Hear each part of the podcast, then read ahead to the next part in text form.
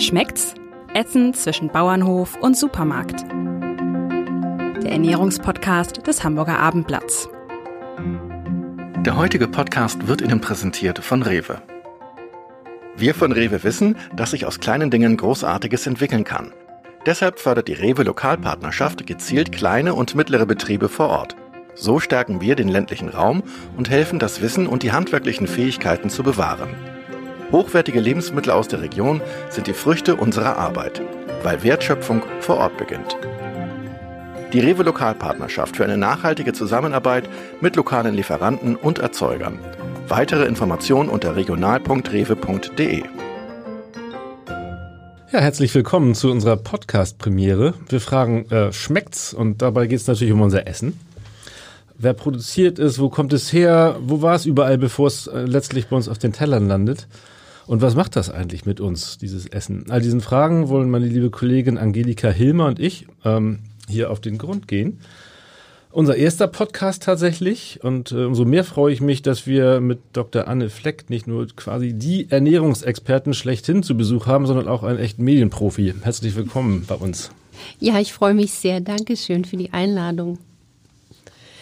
Ja, Frau Dr. Fleck, äh, Sie sind ja nicht nur Medienprofi, sondern hauptsächlich Medizinerin. Ähm, so sind Sie ja äh, überhaupt in, in, in diesem Bereich gekommen, sind Internistin, ähm, haben Rheumatologie äh, mit als Spezialthema und haben, so nehme ich mal sehr stark an, damals schon festgestellt, welche große Rolle auch die Ernährung dabei spielt bei Krankheiten in dieser, in diesem Bereich innere Medizin und Rheumatologie und äh, sind dann eben ähm, äh, auch mit der Expertise Naturheilkunde und der Idee, ganzheitlich denken zu müssen und nicht einfach nur das nächste Rezept auszuschreiben, dann eben in, in diese beratende äh, Funktion gekommen, die eben äh, sich auch in Büchern niederschlägt. Sie haben sieben Bücher geschrieben, unter anderem Schlank und Gesund und Ran an das Fett und äh, sind eben auch im NDR und in anderen dritten Programmen häufig zu sehen als Ernährungsdoc, Ernährungsexpertin. Und insofern ist eigentlich unsere erste Frage an Sie, ähm, wo würden Sie dann eigentlich die Schwerpunkte sehen? Äh, welche ähm, drei wichtigsten Einflüsse der Ernährung würden Sie nennen auf krank, krank werden oder mhm. eben äh, Krankheitsprävention? Wo ist, wo, worauf sollte man als erstes achten, wenn man sagt, okay, ab sofort möchte ich gesünder essen? Genau, ich gehe noch mal einen kleinen Schritt zurück. Die Ernährung ist für mich ein wichtiges Puzzlestück, aber nicht das einzige, zum Beispiel meiner Heilmethode. Also es geht hier um eine wirklich ganzheitliche Sicht. Ähm, man nennt das auch funktionelle Sicht, den Körper mit Geist und Seele bestmöglich gesund zu halten. Und dazu gehört natürlich auch der Schlaf, dazu gehört die Bewegung, dazu gehört auch unser, ne, wie gehe ich mit Stress um. Und mir wurde zunehmend klar, wie wichtig aber doch diese individuell, liebevoll ausgerichtete Ernährung ist, die zu jedem auch auch passt, am besten wie ein Maßanzug. Und wenn wir jetzt mal schauen, was ist da besonders zu berücksichtigen, ist mir auch wichtig, den Zuhörern klarzumachen, wir verzetteln uns ganz oft zunächst mal in der Frage, oh Gott, was soll ich denn essen, was kann ich denn essen, bewerten alles Mögliche wie in richtig und falsch und ganz böse und ganz gesund und Superfood hier und da.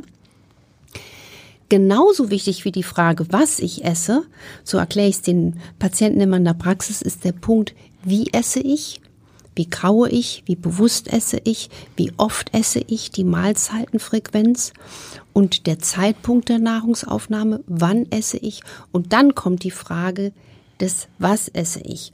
Und wenn man dann einfach mal versucht, in diesem Wildwuchs an Informationen, der viele Menschen auch völlig überfordert, mal Klarheit zu bringen, was ist denn Stand der Forschung, dann kann man einfach sagen, eine ballaststoffreiche, Wasser reiche Lebensmittelauswahl, also viel Gemüse, viel Salate, zuckerarmes Obst, Beeren zum Beispiel, Äpfel zum Beispiel, Nüsse, Mandeln, Samen, hochwertige Öle, die wirklich gut verarbeitet sind, die nicht ranzig sind, maßvoll Eiweiß aus Quellen, die zu einem passen, möglichst wenig kohlenhydratdichte Nahrungsmittel und man muss natürlich auch aufpassen, ob Getreide zu einem passt und die Süßigkeiten, Zucker und Süßstoffe ähm, möglichst reduziert. Ich persönlich nehme gerade Kohlehydrathämmer, um etwas schlanker zu werden. Ist das was Gutes oder äh, sollte man das lieber lassen? Ähm, da würde ich sagen, Finger weg und genauso wie vor den Fetthämmern, ähm, weil mein, mein, mein Credo ist und auch meine Erfahrung, man schafft es am besten durch ehrliche Lebensmittel. Also ähm, dann, das ist jetzt was anderes als gezielte Nahrungsergänzung durch Mikronährstoffe und Makronährstoffe, die einem fehlen, wie Vitamin B12 oder Vitamin D. Aber der Glaube, jetzt durch die Einnahme von äh, Tabletten Fett zu sparen oder Kohlenhydrate äh, zu blocken, ist dann auch nicht der, der Heilsweg, weil es einem wirklich in dem Denken fixiert, ähm, ich brauche wieder ein, ein von außen zugeführtes Medikament, um mich zu heilen. Und was ja auch noch ähm, wichtig ist für die Eingangsfrage, mein Wunsch wäre ja eigentlich, dass wir am besten schon den Kindern in der Schule beibringen, wie wichtig das bewusste Essen ist. Ich rede auch nicht gern von gesunder Ernährung, das klingt so sperrig, das klingt so mit rigidem Zeigefinger und so dünnlippig und Mundwinkel unten, ähm, sondern dass es so einen wichtigen Aspekt hat. Und wenn man zum Beispiel jetzt schlecht kaut, dann hat das einen riesigen Auswirkungs, äh, ja, Zug nach, nach sich bringt. Äh, nach 20, 30 Jahren hat man dann vielleicht ein schwer gestörtes Mikrobiom, weil man einfach schon als kleines Kind schlecht gekaut hat. Also wer denkt denn daran, dass dann auf einmal vielleicht das Immunsystem schwächelt, weil die Darmbakterien schwächeln, dann schwächelt irgendwann die Schilddrüse, dann kommen Autoimmunkrankheiten dazu, dass die Zusammenhänge damit schon so früh losgehen. Das verstehen die wenigsten. Und ich sage ja auch gerne, unsere Gesundheit fängt eigentlich in dem Moment an, wenn sich unsere Eltern in die Augen schauen. Also auch schon die Ernährung, die Gefühlswelt der schwangeren Frau ist ja sowas von enorm wichtig. Und das finde ich eigentlich das Spannendste. Am liebsten arbeite ich auch mit sehr vielen jungen Menschen, weil wenn man dann schon rausfindet, Mensch, der verträgt kein Gluten, dann weiß ich, diesen Menschen kannst du davor bewahren, dass er 30 Jahre später was richtig Fettes an Krankheiten ausbaden muss. Und was ich sehr beeindruckend finde, und deswegen habe ich ja auch daran Blut geleckt, dass man wirklich Krankheiten von Akne bis Zahnfleischbluten, ähm, von Herz-Kreislauf-Krankheiten, Diabetes mellitus, Übergewicht, äh, chronisch entzündliche Krankheiten, MS, Rheuma, Darmerkrankungen, Kinderwunsch, so vielfältig positiv durch interventionelle Ernährung, die zu dem Menschen passt, äh, erreich, äh, äh, erreichen kann, Gesundheit erreichen kann. Und was mir viele Patienten immer wieder sagen, das war ja jetzt so einfach. Also das ist wirklich nicht zwingend ein Hexenwerk und dafür stehe ich ja auch, dass man die Menschen nicht überfordert, sondern schon sagt, mit einem kleinen Schritt der Veränderung kannst du bahnbrechende Dinge erreichen. Und dafür bin ich wirklich dankbar, dass ich diese Erfahrung für mich selbst und für meine Patienten machen durfte. Das ist nämlich sehr erfüllend. Mhm.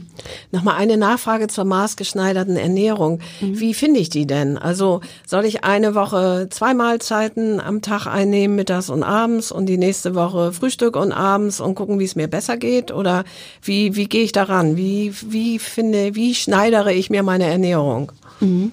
Ich würde es mal versuchen, so ganz einfach aufzudröseln, wie ich es auch gerne in der Praxis erzähle. Wenn wir uns mal an diesen einfachen Fragen lang hangle, ja, wie esse ich, wäre die erste Frage. Also sich mal bewusst werden, ähm, kaue ich oder esse ich wie ein Pelikan, schlucke ich nur noch. Am besten kauen, bis ein Brei im Mund entsteht, bis es im Mund zerfällt.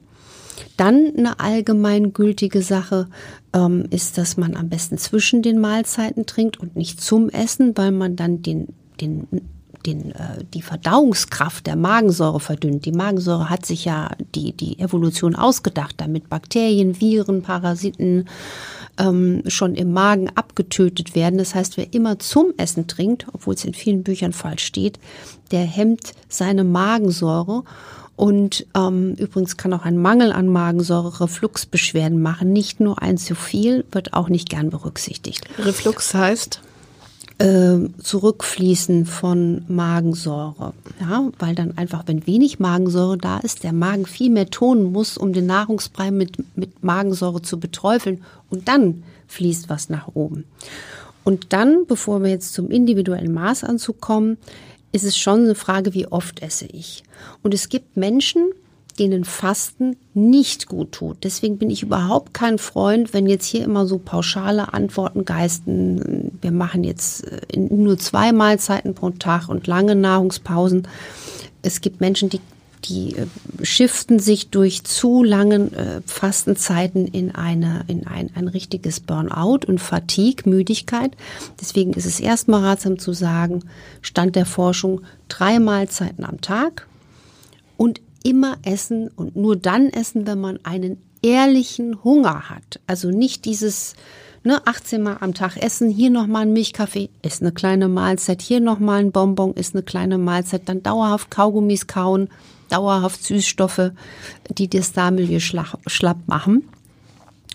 Und das ist schon mal so das Grundgerüst. Und bei der Lebensmittelauswahl gibt es zum Beispiel ähm, von mir einen klaren Hinweis, man sollte schon so ein bisschen mal aufpassen, weil es gibt Symptome, die bringt man gar nicht mit der Nahrung in Zusammenhang. Und zum Beispiel wie Müdigkeit. Viele Menschen denken, nicht, wenn sie immer müde sind, dass das auch was mit dem Essen zu tun hat. Das können manchmal versteckte Nahrungsmittelintoleranzen sein. Und wenn man jetzt gar keine Beschwerden hat, dann finde ich, ist diese ausgewogene Ernährung, wie ich sie anfangs beschrieben habe, für jedermann universell gut. Wenn man aber jetzt mit Wehwehchen um die Ecke bietet, dann wäre mein Tipp, eine einfache Elimination zu machen. Das kostet nichts und bringt viel, dass man mal zwei Wochen auf Gluten und Milch verzichtet. Das ist mir persönlich wahnsinnig schwer gefallen, weil ich bin so ein Käsebrot auf zwei Beinen gewesen. Ich habe es mal wirklich gemacht, äh, weil ich das für vielen Patienten empfehle. Und dann macht man einfach nach zwei Wochen, isst man mal wieder Dinkel und Weizen und Roggen und Gerste und guckt, ob man da was bemerkt. Und wenn man was bemerkt, weiß man einfach sensitiver als jeder Bluttest. Damit habe ich ein Problem. Und Gluten und Milchprodukte sind einfach die zwei Lebensmittelgruppen, die wirklich am meisten Probleme machen können. Sie haben es gerade schon gesagt, Gemüse, Obst, Salat ist eigentlich immer ein guter Tipp. Äh, wächst alles ähm, vielfach in der Ferne, findet sich in den Supermärkten aus aller Herren Länder. Ist es denn eigentlich ähm, egal, von wo mein Essen kommt oder macht es durchaus Sinn, auf die Regionalität zu achten, wie er derzeit so oft und gern propagiert wird? Also ich bin da ganz bei der bei dem Wunsch, dass wir viel mehr auf regional, saisonal ähm, achten. Ich würde mir auch wünschen, ne, wie in meiner Heimat, da waren auch meine Großeltern fast schon immer Selbstversorger. Diesen Luxus haben wir in der Stadt nicht. Aber das macht schon Sinn, einfach äh, auch aus dem ökologischen Fußabdruck und auch von der Nährstoffdichte. Ein Lebensmittel, was um die halbe Welt segeln muss, um uns dann in unserem Schnabel zu landen, das hat auch schon oft von der Nährwertdichte einen Verlust erlitten. Und ich persönlich achte beim Einkauf gerne, wo kommt denn das Lebensmittel her? Also ich kaufe da schon ganz bewusst ein und, und, und schätze dann auch die Supermärkte besonders, wo das da steht. Also das mhm. muss man einfach auch äh, sagen. Also nicht nur aus ökologischen Gesichtspunkten von Vorteil, sondern auch ernährungsmedizinisch. Äh, genau. Äh, ketzerisch gefragt, so ein Brokkoli, der schon drei Tage im Supermarktregal oder beim Bioladen liegt, ist der immer noch besser als zum Beispiel tiefgefrorener Brokkoli, der vielleicht aus einem anderen Land kommt, aber eben tiefgefroren, also denke mal ohne großen Vitaminverlust dann eben im Regal landet. Wie sieht's da aus? Das ist ein interessanter Themenkomplex, da habe ich auch mal ein ganzes Kapitel in einem Buch drüber geschrieben. Es ist in der Tat so, ne, das Image des Brokkolis, der jetzt äh, in einer schönen Auslage in einem Bioladen liegt, ist deutlich besser als das einer Tiefkühlbrokkoli-Auswahl. Und doch muss man sagen, wenn man jetzt wirklich klar auf den Vitamin- und Nährstoffgehalt schaut, ist der Tiefkühlbrokkoli in dem Fall der gesündere Brokkoli. Nun essen wir nicht nur pure Lebensmittel, sondern auch ähm, vermischtes. Brot zum Beispiel ist ja eigentlich äh, ein Teig, wo ich gar nicht so genau weiß, was ist denn da eigentlich drin, welche Rolle spielen die Zutaten. Sollte ich mich wirklich immer beim Bäcker oder im Backshop schlau machen, was haben sie denn da reingemischt, damit ich am Ende die Gewissheit habe oder gibt es da generelle Hinweise? Also Brot ist ja das gerade in unserem Land äh, ist des deutschen Liebling und wir haben hier eine unglaubliche, äh, auch großartige Kultur des Brotbackens. Man muss ganz klar sagen, je weniger äh, an Zutaten, umso besser. Kann man auch sagen, das Problem der industriellen Brotfertigung ist der, dass wir keine Deklarationspflicht für Enzyme haben. Ähm, ne, also bestimmte Stoffe werden den Teigen zugemischt, damit sie einfach schöner, fluffiger, haltbarer, knuspriger sind. Und die Auswirkungen dieser zum Beispiel Enzyme auf die Gesundheit sind noch überhaupt nicht absehbar. Das sind solche Punkte, dass manchmal Sachen halt äh, uns erreichen und wir noch gar keine Langzeitergebnisse haben, genauso wie irgendwann LED-Leuchten eingeführt wurden und äh, Augenforscher kein Gehör fanden, die sagen, das blaustichige Licht schädigt unsere Augen und wir haben überall eine riesige Lichtverschmutzung. Ich mache nur mal einen kurzen Blinker, weil ähm, mir einfach die Ganzheitlichkeit und diese Themenvielfalt auch so wichtig mhm. ist, nicht nur die Ernährung. Und beim Brot ist es auch klar so, dass wir inzwischen wissen, dass ähm, das äh, ehrlich gebackene Sauerteigbrot vielerlei gesundheitlich bessere Aspekte hat. Ähm, und man sollte einfach mal äh, wenn man gerade jetzt zum Beispiel unter Autoimmunkrankheiten leidet. Und das ist auch eine Pandemie, die wir noch gar nicht so auf dem Radar haben. Ähm, zum Beispiel gehört dazu die Zöliakie, aber auch die Rheumatoid die Multiple Sklerose, der Diabetes Typ 1. Also gerade diese beiden Erkrankungen sind wahnsinnig auf dem Vormarsch. Und man fragt sich immer, wo kommt denn diese Dynamik her? Ähm, das kommt auch durch vielerlei Umweltfaktoren, die wir, denen wir einfach mehr ausgesetzt sind als der Mensch im Mittelalter, obwohl ich klassisch also wirklich gar nicht ins Mittelalter zurück will. Wir haben viel mehr Dinge, denen wir ausgesetzt sind. Das kommt aber auch durch Belastungen aus den Lebensmitteln und das Gluten, das hätte ich vor fünf Jahren nochmal anders formuliert, als ich es jetzt formuliere, macht viel mehr Menschen Stress und zunehmend Stress. Und ähm, deswegen finde ich es wichtig, dass man den Menschen sagt, die unter Autoimmunkrankheiten leiden und die jetzt uns zuhören vielleicht, dass man da schon mal drauf achten sollte, auch mal ähm, das überprüfen zu lassen, beim Hausarzt zum Beispiel oder durch ein Weglassen von glutenhaltigen Produkten. Und es gibt ja auch glutenfreie äh, Getreide, die man dann nutzen kann. Autoimmune Krankheiten sind ja Krankheiten, wo sozusagen das Immunsystem den eigenen Körper oder bestimmte Bereiche des eigenen Körpers bekämpft und als, als Schädling quasi identifiziert hat. Zählen da eigentlich auch Allergien zu? Ähm, sollen auch Allergiker, davon gibt es ja auch jede Menge, das ist ja auch so eine Zahl, äh, die immer weiter wächst, über Gluten als erstes nachdenken oder ist das jetzt zu weit gedacht? Das ist nicht so weit gedacht, da muss man den Fächer noch ein bisschen aufspannen, was ich noch, äh, was mir ganz wichtig ist und am Herzen liegt. Also als Rheumatologin bin ich ja immunologisch äh, sehr äh, weitergebildet. Oft wird gesagt und geschrieben, äh, bei Autoimmunkrankheiten, der Körper sei der Feind. Und so denken auch die Menschen leider. Und das wird ihnen auch immer wieder so suggeriert. Dein Körper, der ist ein Feind, der zerstört sich selbst. Und da ist mein Appell an die Zuhörer, nein, der Körper ist nicht euer Feind, er ist euer bester Freund.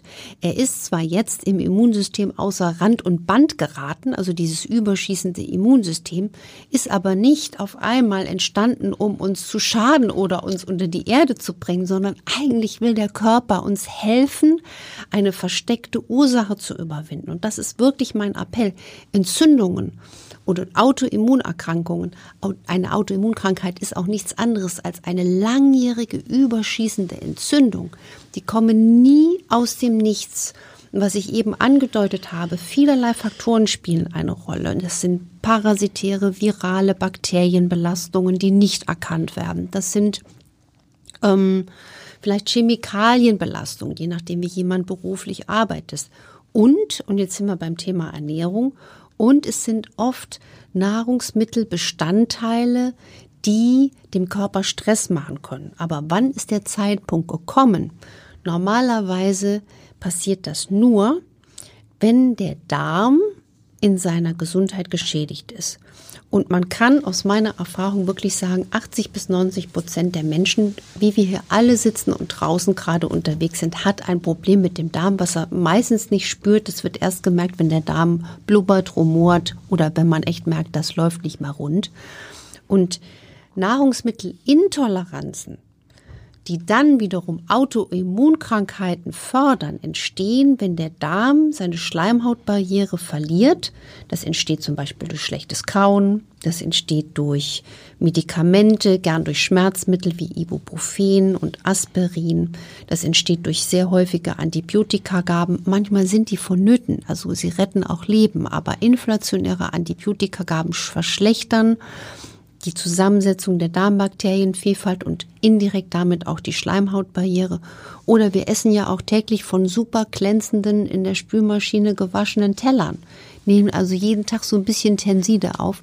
Das macht die Darmbakterien schlapp, die Darmbarriere schlapp und dann kommen in den Blutstrom auf einmal Nahrungsmittelbestandteile, die da rumschwirren, die da eigentlich nichts zu suchen haben. Und dann kommt das Immunsystem und sagt, hallo, was ist denn hier los? Und fängt an, auf einmal Dinge zu bekämpfen. Und deswegen ist es so wichtig, schon sehr frühzeitig diese Mikrostörungen zu erkennen auf dem Level Darmgesundheit, um Autoimmunkrankheiten vorzubeugen. Und nochmal wichtig der Appell, der Körper ist immer unser bester Freund. Alles, was er tut, ist eigentlich aus einer liebevollen Handlungsaktion, um uns zu helfen. Das ist nett von ihm. Ja, ja finde ich auch. Ja. Absolut. Deswegen regt mich das so auf, wenn es heißt, der Körper ist ihr Feind. Nein, ist es nicht. Sie verbreiten ja auch immer gute Nachrichten in Ihren Büchern. Wir sollen Fett essen, sagen Sie. Äh, sind wir denn da jahrelang einem, einem äh, großen Irrtum aufgesessen mit äh, dem Versuch, uns fettarm, fettfrei zu ernähren und ähm, das Fett dann so böse sei? Richtig. Ich habe in dem Buch ran an das Fett ähm, da habe ich mich, glaube ich, fast viel zu lange, aber es war für mich spannend wie ein Krimi, damit befasst, wie kam es eigentlich zu dieser Denke, dass fettarm gesund sei. Und ich glaube wirklich, in 50 Jahren wird man vielleicht historisch schreiben, im Zeitalter 1960 bis 2020 haben die Leute völlig verkehrt ähm, auf das Thema Fett äh, geachtet. Und es war wirklich eine These. Also es war eine These und ich habe in der Schule gelernt, eine These ist noch nicht bewiesen. Ähm, eines Wissenschaftlers, der eigentlich gar kein Ernährungswissenschaftler war, auch spannend, und der dann durch gute Freundschaften zu Politikern wie Präsident Eisenhower ähm, auf einmal sehr, sehr große Resonanz fand. Und das war dann so ein bisschen wie des Kaisers neue Kleider.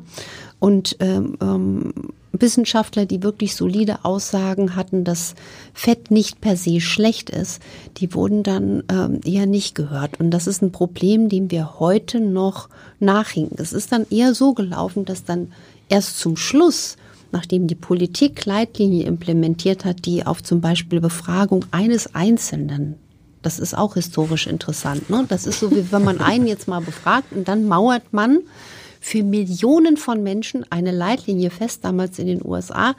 Dann ist es so ein bisschen wie eine MeToo-Bewegung. Der eine schreibt vom anderen ab und es wird nicht mehr nachgedacht. Und daran knabbern wir noch heute.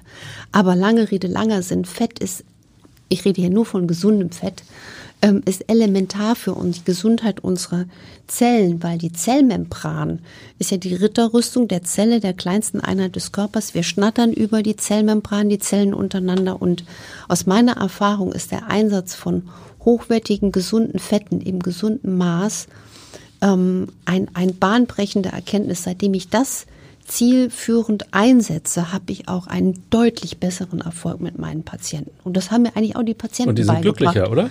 Richtig, denn eine Babyblues, Depression. Warum ist eine Schwangere oft depressiv? Weil der kleine neue Mitbewohner der Schwangeren im Bauch, der nimmt sich natürlich bedingungslos alle Nährstoffe, die er braucht, aus dem Reservoir der Mama. Und wo und und jeder Säugling braucht oder wir mal jedes äh, jeder jeder äh, ähm, jedes Kleinkind braucht äh, auch das Baby im Entstehen Fette, damit überhaupt die Zellen wachsen können. Das heißt, der Bedarf an hochwertigem Fett, an Omega-3-Fettsäuren ist enorm. Und der beste Tank, das beste Reservoir dafür ist im Gehirn der Mutter. Deswegen kann man Babyblues sehr gut vorbeugen, indem man ähm, schon gut in der Schwangerschaft, Stillzeit sich mit hochwertigen Fetten versorgt. Aber das sollte natürlich das Leben lang weitergehen und auch für die Kinder wäre das ideal, wenn man das schon frühzeitig auf dem Radar hat. Ich glaube, wir müssen mal eben hochwertige Fette oder gute Fette Genau. so ein bisschen definieren. Also ich verbinde damit zum Beispiel Olivenöl, Rapsöl und Mhm. weniger Schweinespeck. Ähm, also ähm, vielleicht können Sie da gerade noch mal sagen, was sind jetzt die die guten Fette oder Mhm. die wichtigsten guten Fette und was sind eben die schlechten? Was mich zu der Frage führt, ähm, Fette in Fleisch oder ganz allgemein Fleischkonsum äh, ist ja auch hoch umstritten, einmal wegen der Qual der Tiere, aber eben auch äh, aus der Sicht der Ernährung. Ähm, wie stehen Sie zu Fleischkonsum? Aber vielleicht erstmal die, die, die guten Fette noch mal kurz nennen. Also ich bin da immer für einen kurzen, pragmatischen Ölwechsel in der Küche. Also erstens mal haben viele Pflanzenöle einen Heiligenschein. Sie werden erstmal per se als gut bewertet, weil es pflanzlich ist und Öl ist. Aber wenn die schlecht verarbeitet sind und schlecht behandelt werden, ich sage ja auch ein bisschen provokant in dem Buch, äh, der Tod steckt in der Bratpfanne, ähm, dann züchten wir uns in der Bratpfanne nicht nur einen toxischen Rauchpunkt, sondern Fettbegleitstoffe, die Oxidation im Körper fördern. Und Oxidation ist quasi das Feuerwerk für Entzündungen im Körper. Und Entzündungen machen Herz-Kreislauf-Krankheiten, Diabetes, Demenz, Krebs etc. Gute Fette sind für den Alltag. Exzellent ist das Olivenöl extra vergine. Aber mit dem Zusatz extra vergine, dann ist es sogar höher erhitzbar. Rapsöl wird hierzulande sehr gern empfohlen. Mir persönlich schmeckt es nicht besonders gut. Es wäre aber empfehlenswert, wenn man es mag, nur für die kalte Küche und nicht für die Bratpfanne. Warum? Rapsöl hat zwar weniger, aber immerhin noch 9% Omega-3-Fettsäuren. Und das sind absolute Mimosen, absolute Zicken. Wenn die in Kontakt kommen mit Licht, Hitze, Sauerstoff und Hitze schon ab 41 Grad, oxidieren die. Und das Kritische gilt genauso für Leinöl, Hanföl, Walnussöl. Leinöl ist der Spitzenreiter, Spitzenreiter an Omega-3-Fetten in Deutschland und sollte deswegen, weil das noch eine größere Mimose ist, immer am besten direkt von Herstellern bezogen werden, gar nicht lang im Regal äh, bis zum bis der Käufer vorbeikommt warten und unter bestimmten Produktionsbedingungen hergestellt sein. Also dass bis das Öl in der Flasche landet, denn es reicht nicht nur eine dunkle Flasche zu haben. Wenn das Öl, das drin ist, schon im Produktionsprozess oxidiert ist, dann kaufen Sie ein Öl, was schon ranzig ist. Das schmeckt man auch, wenn ein Leinöl bitter schmeckt. Dann ist das oxidiert. Dann würde ich das fürs Boot verwenden, aber nicht für meinen Körper und auch nicht dem Hund geben. Und das erkennt man zum Beispiel auf dem Etikett, wenn da drauf steht, zum Beispiel ein Passus unter Lichthitze Sauerstoffausschluss gepresst oder Omega Safe, dann weiß ich, dieses Omega-3-Fett ist gut in der Flasche. Und was ganz wichtig ist, gerade bei pflanzlichen Essern, ähm, das Leinöl alleine reicht nicht zur besten Omega-3-Versorgung aus. Die langkettigen Omega-3-Fettsäuren kommen aus dem Fisch, ein bisschen auch aus dem Fleisch, je nachdem, was ein Tier gefressen hat. Und deswegen empfehle ich schon seit Jahren meinen Patienten Öle mit Zusatz von DHA und EPA, diesen langkettigen Fettsäuren. Die brauchen wir. Die brauchen vor allen Dingen Pflanzenesser, weil deswegen haben wir auch so eine Zunahme an Makuladegenerationen, an Erblindungen, weil die Menschen ähm, erstens mal eine schlechtere Lichtqualität haben und weil wir, äh, wenn wir Pflanzen betont essen und zu wenig langkettige Fettsäuren aus Fisch oder Fleisch aufnehmen, nicht gut versorgt sind. Also die Makuladegeneration ist richtig auf dem Vormarsch, ist halt nur leider noch nicht so auf dem Radar. Also das wäre mein Vorschlag für einen Ölwechsel in der Küche, Olivenöl extra vergine, ein gutes Algenöl, also Leinöl mit DHA, EPA, sehr gutes Weizenkeimöl, das hat natürliches Vitamin E als Antioxidant. Das vermische ich auch gerne mit Algenölen. Und zum Braten sollte man zwingend auf hocherhitzbare Öle achten. Dazu gehört das G, der Butterschmalz, ähm, Kokosfett, Sesamöl, aber nicht Rapsöl. Und wenn man das beherzigt, hat man schon unheimlich viel gewonnen. Und jetzt zu Ihrer Frage, wie ist es denn mit den gesättigten Fetten aus tierischen Produkten? Das war genau so ein Punkt, warum man früher die gesättigten Fette so gebasht hat, weil die das Cholesterin erhöhen, also die Butter oder das tierische Fett. Problem ist, man hat nicht geguckt, welches Cholesterin geht hoch. Es geht das Gesamtcholesterin hoch und es geht das LDL-Cholesterin hoch. Das eigentlich, wo man sagt, ähm, herzschädigende Cholesterin. Aber das LDL hat zwei Fraktionen und das wurde nicht unterschieden.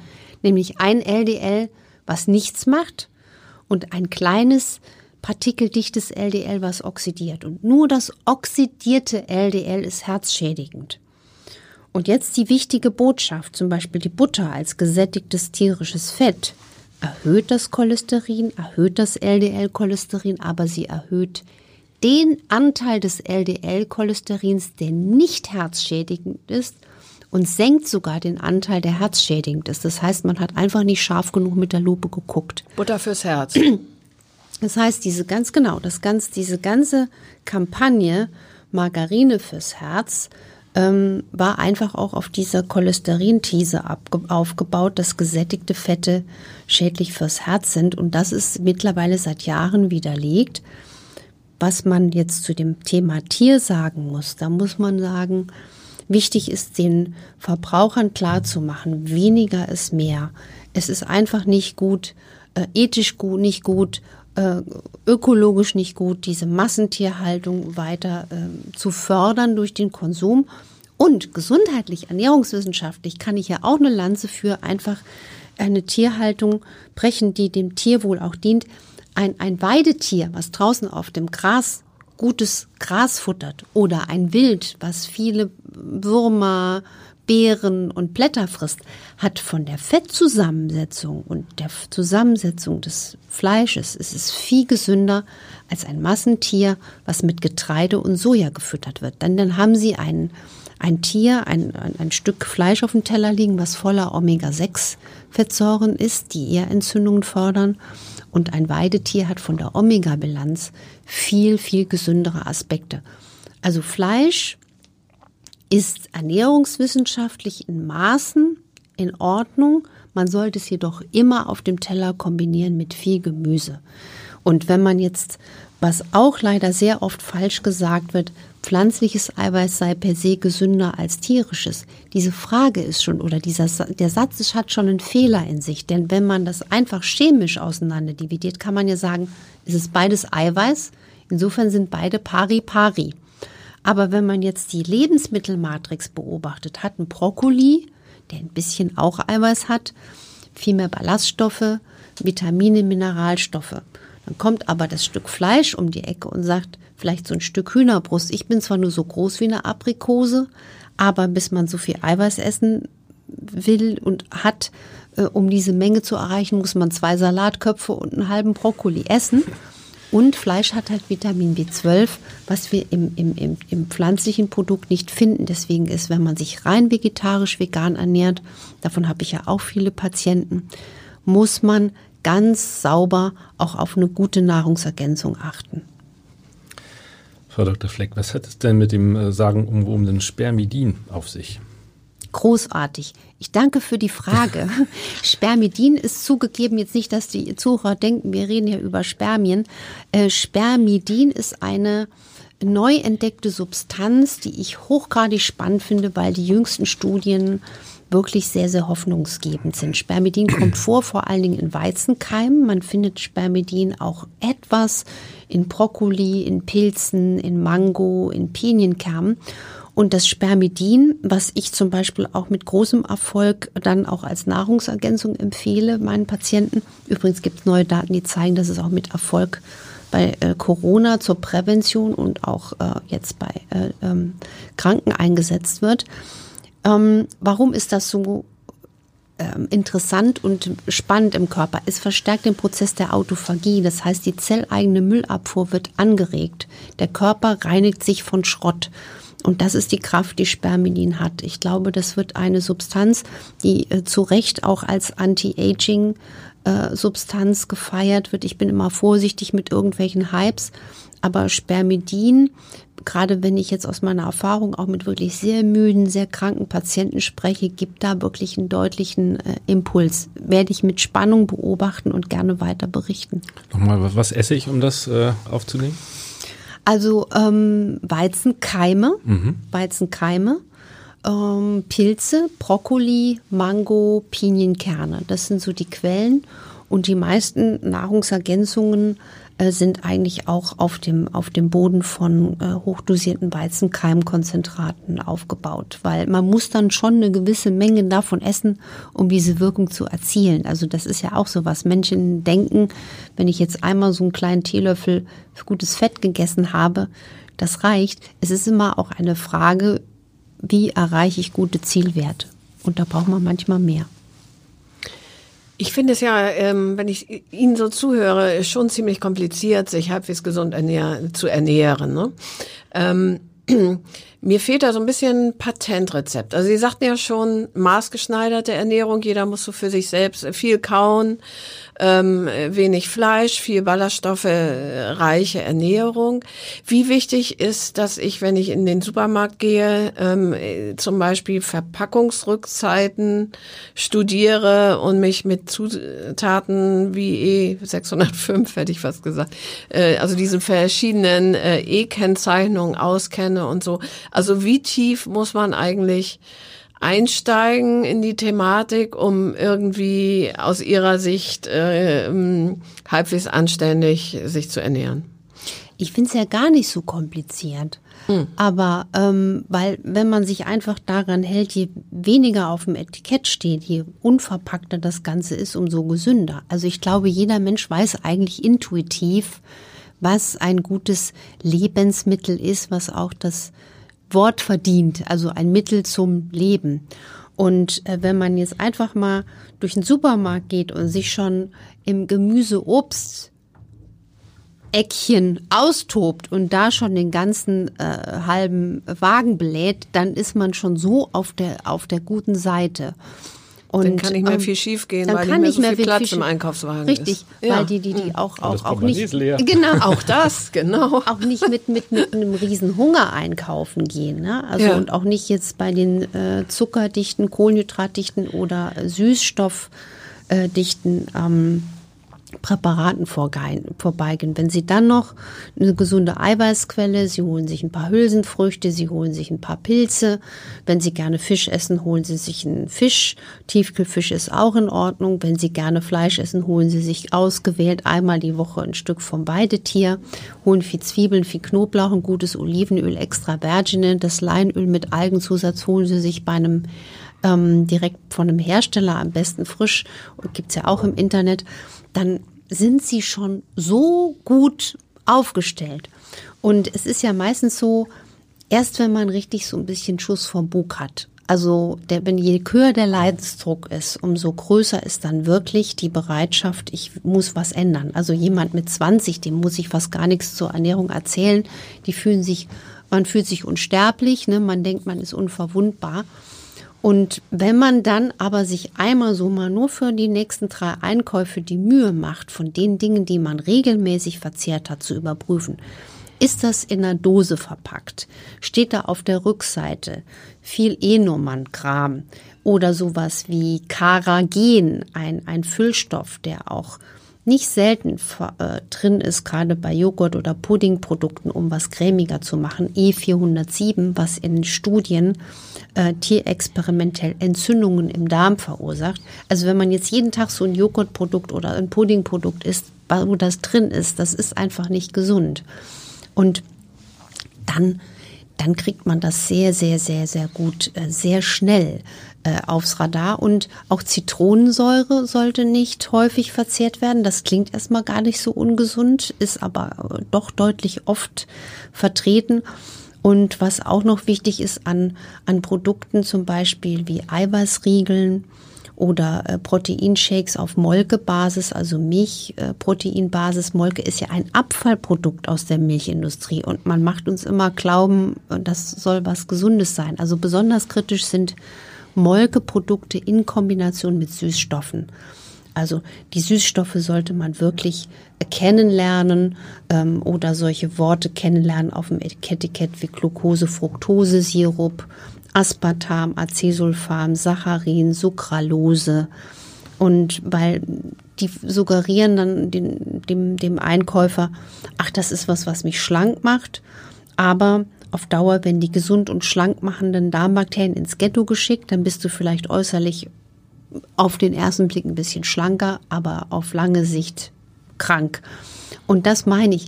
Der Einkauf, da geht's eigentlich schon los. Da würde ich mir die nächsten drei, vier Einkäufe vornehmen, mich bei, bei frischen, nicht groß verpackten und äh, kurzen Etiketten aufhalten und die anderen Produkte mal kritisch prüfen. Und dann findet man sehr schnell den Zugang zu einer einfachen Ernährung, die zu einem passt. In meinem Einkaufswagen landet immer Käse. Also ohne Käse verlasse ich eigentlich keinen Supermarkt mhm. und auch keinen Bioladen. Ähm, Sie sprachen ja schon auch davon, dass Sie selbst auch immer Käsefan äh, mhm. waren mhm. und das überprüft haben. Ähm, wenn ich davon nicht lassen kann, ist es ein Unterschied, ob ich Schafs-, äh, Ziegen- oder Kuhkäse kaufe. Und die zweite Frage, was auch in meinem Wagen öfter mal landet, ist eine schöne Flasche Wein. Mhm. Bringe ich mich damit um? Das ist wie Paracelsus, der gute, weise, zeitlose Satz sagt, ähm, die Dosis macht das Gift. Also ich liebe Käse. Ja, Käse äh, ist eins meiner äh, früher Grundnahrungsmittel gewesen. Ich habe bei mir gemerkt, leider, also leider, dass ich Milchprotein nicht gut vertrage. Und das merkt man, kann man auch selber mal testen, wenn man an einem Tag sehr viel Milchprodukte isst, also Milchkaffee, Joghurt, Käse isst. Und wenn man das Gefühl hat, dann sehr leicht zu verschleimen, also eine zu eine Nase hat. Wenn ich jetzt vor unserem Podcast einen Milchkaffee getrunken hätte, hätte ich das gemerkt. Dann läuft es bei mir so wie so ein Schleim so ein bisschen runter. Das spürt man. Wenn man dann mal eine Woche Milchprodukte weglässt und merkt, es geht mir damit besser, dann hat man das so ein bisschen für sich herausgefunden. Wenn man das nicht hat, dann ist natürlich Milchprodukte in Maßen wunderbar empfehlenswert. Und dann ist es eigentlich ähm, können Sie genauso Kuh, Schaf, Ziege äh, genießen, weil Casein, Milcheiweiß ist in allen Käsesorten drin. Also was ich damit sagen will, nicht der Milchzucker ist für vornehmlich ein Problem. Viel größer ist das Problem der unentdeckten Milcheiweißunverträglichkeit. Und zum Wein, da muss man auch sagen, die Dosis macht das Gift. Es gibt ja einfach äh, gute Entgifter und schlechte Entgifter. Ne? Wir Frauen vertragen einfach äh, deutlich weniger als ein Mann. Und im gesunden Maß ist ähm, bei guter Verträglichkeit Wein ähm, nicht gesundheitsschädlich. Problematisch ist es bei Menschen, die ein verstecktes Problem mit Histamin haben. Ne? Also die dann ähm, ist Wein genauso wie Zitrusfrüchte, Tomaten, Erdbeeren, Avocado und äh, Aubergine, eigentlich wo man denkt, wunderbar gesunde Lebensmittel die kriegen durch histaminreiche Produkte, dann kann das Glas Wein nochmal in den Overkill bieten. Und deswegen, das macht ja am häufigsten Migräne. Deswegen kriege ich dann die Migräne gut behandelt, indem ich meinen Patienten das Histamin streiche und dann ist die Migräne auf einmal nicht selten passé. Mhm. Okay. Wo wir bei Getränken sind. Ich zum Beispiel ja. trinke sehr, sehr viel Wasser. Ich glaube, ähm, drei, vier Liter kriege ich am Tag tatsächlich so konsumiert. Ähm, es heißt ja immer, man soll wirklich viel Wasser trinken. Ähm, Gibt es da eine Obergrenze oder ähm, bin ich da eine rühmliche Ausnahme? Also es gibt in der Tat für gewisse Patientengruppen eine Obergrenze für Menschen, die wirklich schwer krank sind mit dem Herzen, die eine eingeschränkte Pumpfunktion des Herzens haben oder eine eingeschränkte Nierenfunktion. Da muss man als Arzt wirklich sagen, Flüssigkeit restriktiv aber für jemand, der normal gesund ist, kann man als Leitsatz äh, sagen, 30 Milliliter bis 40 Milliliter pro Kilogramm Körpergewicht. Ne? Also dann kriegt man so ein gesundes, äh, gesundes Maß. Und äh, man sollte wirklich ähm, sich angewöhnen, zwischen den Mahlzeiten zu trinken, weil das ist ein Tipp, der wird viel zu wenig beherzigt. Und viele Menschen haben Probleme mit der Magensäure. Das sieht man zum Beispiel, wenn man oft aufstößt, wenn man Nahrungsergänzung nicht so gut verträgt, wenn einem da kotterig wird oder wenn man viele unverdaute Nahrungsbestandteile im Stuhl entdeckt. Ist das ein, ein, ein, Erkenntnis für mich, dass dann die Magensäure schon schwächelt und die Verdauung? Und deswegen wäre dann der Tipp lieber zwischen dem Essen trinken. Das heißt, das Getränk könnte doch dann eigentlich den Snack ersetzen, ne? weil Sie hatten ja am Anfang auch gesagt, dass viele Leute dann zwischen den Hauptmahlzeiten hier noch mal was und da noch mal was. Das heißt, es wäre doch wahrscheinlich eine ziemlich gute Idee zu sagen, anstatt jetzt irgendwie ähm, auch, es gibt ja auch gesunde Snacks, äh, zum Erdbeerquark zu greifen, lieber ein Glas Wasser trinken. Mhm, richtig was viele Menschen überhaupt nicht merken, die denken, sie haben Hunger und es ist Durst. Und das lösen sie dann damit auch auf, das Problem. Ist gar nicht selten. Wir haben schon über das Einkaufen gesprochen, Frau Dr. Fleck. Wenn ich jetzt wirklich ein schmales Budget habe, kann ich mich trotzdem gesund ernähren? Absolut. Also dafür kämpfe ich ja auch, dass äh, das Thema bewusstes, gesundes, genussvolles Essen nicht hier ein Thema ist, was äh, der Bevölkerungsschicht äh, vorbehalten ist, die einfach sagt, ich kann mir jetzt schön im Biomarkt mal die tollsten Sachen kaufen. Ähm, diese einfachen, ehrlichen, so nenne ich das Lebensmittel, ohne Gedöns, die sind, die sind der Bringer. Und äh, Zwiebeln, Knoblauch, Möhren, Kartoffeln, Kohlgemüse, ähm, Leinsamen, Äpfel, Beeren, das sind unglaublich gesunde Lebensmittel, genauso wie Pilze. Und da, die, damit schafft man das auch mit einem kleineren Budget.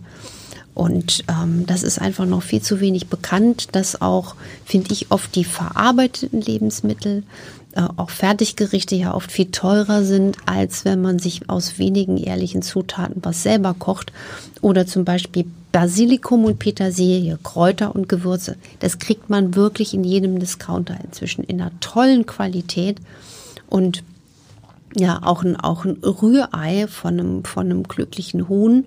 Das Ei mit Pfeffer, Salz, äh, Petersilie oder in meiner Heimat isst man ja sehr gern Löwenzahn. Also das ist dort eine Delikatesse. Ja, mhm. in Frankreich ja auch. Ähm, wenn Menschen jetzt einen Garten haben oder Zugang zu Löwenzahn, jetzt nicht hier in der Stadt, wo jeder Hund drauf pinkelt, das ist ein, ein Füllhorn an Lebensmitteln, Löwenzahn und äh, an, an, an Vitalstoffen, diese Lebensmittel wie Löwenzahn und, und Giersch. Also da kann man also ein, ein, Leben, ein, ein Mittagsessen, Rührei mit Löwenzahnsalat und, und, und Salzkartoffeln, finde ich, schmeckt wunderbar. Und das kostet ein Apfel und ein Ei. Wenn man all das jetzt weiß und geht dann mal in einen Supermarkt, ähm, nicht unbedingt mitten in der City, ähm, und schaut sich an, was dort ähm, die Einkaufenden in ihre Einkaufswagen legen, mhm. dann kann man sich doch wirklich teilweise nur an den Kopf fassen. Ähm, Tiefkühlprodukte rauf und runter, fertig äh, essen für die Kinder, ähm, Pizzen, alles möglichst fertig, alles möglichst äh, nur noch für die Mikrowelle, damit es schnell, schnell geht. Ähm, geht da die Schere so ein bisschen auseinander oder, oder was kann man, wie erreicht man diese Leute? Ist schwer, ne? Es ist verdammt schwer. Also es gibt einerseits diese Gruppe, die unheimlich informiert sind, die fast schon also ne, zu viel sich Gedanken machen. Also Ernährung darf auf gar keinen Fall eine Ersatzreligion werden und äh, da sehe ich auch eine gewisse Gefahr. Ähm, und es ist einfach, ähm, glaube ich, weil das Wissen darum, was das für langfristige Auswirkungen im Körper hat, noch viel zu wenig verbreitet wird. Und natürlich wir unter einer unglaublichen ähm, Zeitmangel, Drucksituation alle leiden. Ne? Also ist dann, ich kann mir das sehr gut vorstellen, gerade jetzt in Zeiten der Corona-Pandemie, äh, vielleicht noch eine alleinerziehende Mutter oder zwei Kinder, vier und sieben zu Hause, ähm, alle vielleicht auf kleinstem, engsten Raum gerade das merkt man ja, ne? Die Leute, oh, schon wieder müssen wir uns überlegen, was kochen wir jetzt. Das kostet Zeit, Kraft und Nerv und das Wissen, ähm, wie man ähm, vielleicht einfache Gerichte, dafür versuche ich ja auch, die Menschen zu gewinnen, dass man sich nicht Stunden am Herd vergnügen muss äh, oder nicht vergnügen muss, um einfach was Gesundes rauskommt. Ich glaube, da kann man einfach nur immer wieder liebevoll motivieren versuchen und, und zeigen, wie es anders geht. Da sind wir dann wieder bei den Ernährungsberatern, die am besten schon in der Schule ansetzen. Ne? Richtig, aber das Problem, was ich da sehe, wir haben auch einen Willenfuchs an Informationen. Und es ist ja so, Studien haben gezeigt, dass bis eine moderne Forschung Einzug in die ärztliche Praxis erhält, dass sie beim Hausarzt quasi immer diskutiert wird, dauert manchmal 17 bis 25 Jahre. Und es ist einfach so, es gibt Ernährungspyramiden, die sind noch fortschrittlicher ähm, als die hierzulande, was ich sehr bedauerlich finde. Ne? Also ähm, es ist einfach so, das muss man einfach auch mal offen sagen. Das heißt, wenn man den Kindern was beibringt in der Schule, dann sollte es bitte auch der neueste Stand der Forschung sein und nicht, dass man denen dann auch noch beibringt, aber böse, böse Fette. Ne? Ja. Aber wenn meine Kinder nun immer nur Pommes und äh, Nudeln mit Butter wollen, was sage ich ihnen denn dann? Dass es gesund ist? Nein. Nee, ich finde, also. die Butter ja jetzt schon, Die Butter ne, plötzlich. na, in, Die in gesundem. Maß, ne? Also genau, die nur Butter, die Butter ohne Nudeln, das wäre Ja, gut. ja. ähm, ich finde immer, bin großer Freund von Freiheit, also dass man ähm, den Kindern einfach zu Hause auch den Geschmacksnerv prägt. Also das habe ich zu Hause erlebt. Ich hatte wirklich das Glück, dass ich eine Mutter habe, die uns ganz liebevoll bekocht hat, die hart gearbeitet hat als Sozialarbeiterin, aber trotzdem dann mittags stand da immer was auf dem Tisch, was gerade zubereitet war. Und ich kann mich erinnern, als Jugendliche habe ich Salat. Oh, ich hätte das überhaupt nicht gern gegessen. Aber mein, mein Geschmacksnerv hat sich einfach trotzdem entwickelt oder er wusste, was, was gut ist. Und wenn man den Kindern natürlich nur Fertigprodukte vorsetzt, dann werden die darauf geprimed. Und übrigens, wenn man jetzt denkt, ich komme nie vom Käsebrot los, dann gibt es dafür auch eine physiologische Erklärung. Gluten und Milcheiweiß ähm, machen, haben, also es gibt da Entwicklungen im Körper. Es kommt dann zu Substanzen wie Gluteomorphin und Casiomorphin. Das heißt, es entstehen morphinartige Substanzen im Körper. Also wie eine Art Abhängigkeit. Ne? Das macht halt einfach diesen Hyper auf. Ich kann doch niemals auf ein Käsebrot verzichten. Und ne, das ist dann so, wie wir auch geprägt werden. Also ich würde den Kindern jetzt auch nicht sagen, um Gottes Willen darfst nie Pommes essen, aber dass sie einfach wissen, wo kommt die Pommes überhaupt her von einer ehrlichen Kartoffel. Und ähm, ich glaube, es ist gut, wenn wir die Kinder viel mehr mitmachen lassen. Also dass sie, ich wollte als Kind auch gerne Tellerdekorateur werden. Das war mal so zwischenzeitlich ein Berufswunsch. Job, ja. Brokkoli oben links sieht besonders gut aus oder so, dann kommt da so ein bisschen eine Beziehung zum Essen auf. Letzte Frage vielleicht, Frau Dr. Flex. Die gehen heute noch auf Reisen. Was findet sich in Ihrem äh, Handgepäck? Ein Snack? Oder wenn Sie auswärts essen heute Abend, was wird es da Ja, geben? Also ähm, ja, was ich immer gerne dabei habe, ist eigentlich äh, Nüsse. Also Nüsse, weil ich finde, die bieten viel Eiweiß, viel sattmachendes Eiweiß, Ballaststoffe. Oder äh, auch in Kernen hat man ja auch viel Magnesium als Stressmineral. Ich bin auch ein Fan von Schokolade, gebe ich offen zu. Ja, das ist so ein gutes Nervenfutter. Über 70 Prozent hat ja auch viele Antioxidantien. Und ähm, wenn ich jetzt im, im Lokal unterwegs bin, ich habe leider festgestellt, dass ich ein Problem mit Gluten habe. Also das hat mich anfangs sehr genervt. Inzwischen kommt man damit dann auch gut klar und auch beim Italiener gibt es glutenfreie Pasta. Ähm, oder ich esse dann auch gern immer, also Basis ist immer was, was man mit Gemüse oder Salat und dann schaue ich, was einfach frisch da ist und was passt. Ich glaube, jetzt ist Pfifferlinge auch ganz aktuell und ich esse viel mehr Pilze als früher. Ich habe die Pilze für mich entdeckt. Wow. Gute Idee für heute Abend. Frau Dr. Fleck, vielen, vielen Dank. Ich fand es Ja. wahnsinnig spannend. Ich Ja, auch, gerne. wieder was gelernt.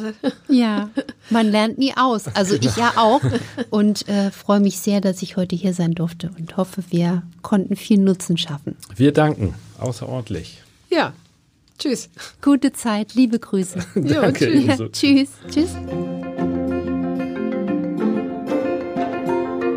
Weitere Podcasts des Hamburger Abendblatts finden Sie auf abendblatt.de slash podcast.